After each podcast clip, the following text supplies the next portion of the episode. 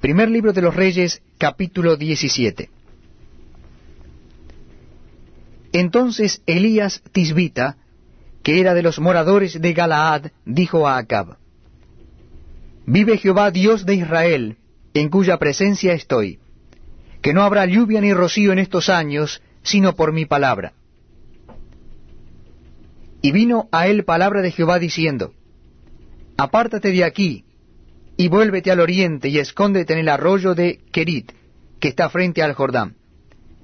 Beberás del arroyo, y yo he mandado los cuervos que te den allí de comer.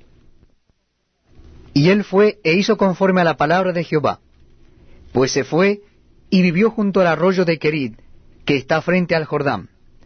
Y los cuervos le traían pan y carne por la mañana, y pan y carne por la tarde, y bebía del arroyo. Pasados algunos días se secó el arroyo, porque no había llovido sobre la tierra. Vino luego a él palabra de Jehová diciendo, Levántate, vete a Zarespa de Sidón, y mora allí.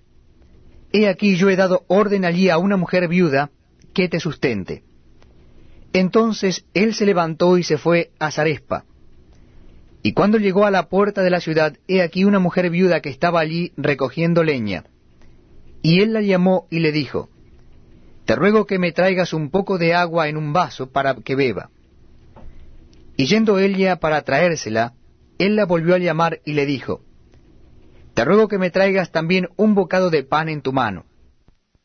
Y ella respondió, Vive Jehová tu Dios, que no tengo pan cocido. Solamente un puñado de harina tengo en la tinaja, y un poco de aceite en una vasija. Y ahora recogía dos leños para entrar y prepararlo para mí y para mi hijo, para que lo comamos y nos dejemos morir. Elías le dijo, No tengas temor. Ve, haz como has dicho, pero hazme a mí primero de él una pequeña torta cocida debajo de la ceniza, y tráemela y después harás para ti y para tu hijo. Porque Jehová Dios de Israel ha dicho así, la harina de la tinaja no escaseará, ni el aceite de la vasija disminuirá, hasta el día en que Jehová haga llover sobre la faz de la tierra. Entonces ella fue e hizo como le dijo Elías, y comió él y ella y su casa muchos días. Y la harina de la tinaja no escaseó, ni el aceite de la vasija menguó, conforme a la palabra que Jehová había dicho por Elías. Después de estas cosas, aconteció que cayó enfermo el hijo del ama de la casa, y la enfermedad fue tan grave que no quedó en el aliento. Y ella dijo a Elías, ¿Qué tengo yo contigo, varón de Dios? ¿Has venido a mí para traer a memoria mis iniquidades y para hacer morir a mi hijo? Y él le dijo, Dame acá tu hijo. Entonces él lo tomó de su regazo, y lo llevó al aposento donde él estaba, y lo puso sobre su cama. Y clamando a Jehová dijo, Jehová Dios mío, ¿aún a la viuda en cuya casa estoy hospedado has afligido haciéndole morir su hijo? Y se tendió sobre el niño tres veces, y clamó a Jehová y dijo, Jehová Dios mío, te ruego que hagas volver el alma de este niño a él.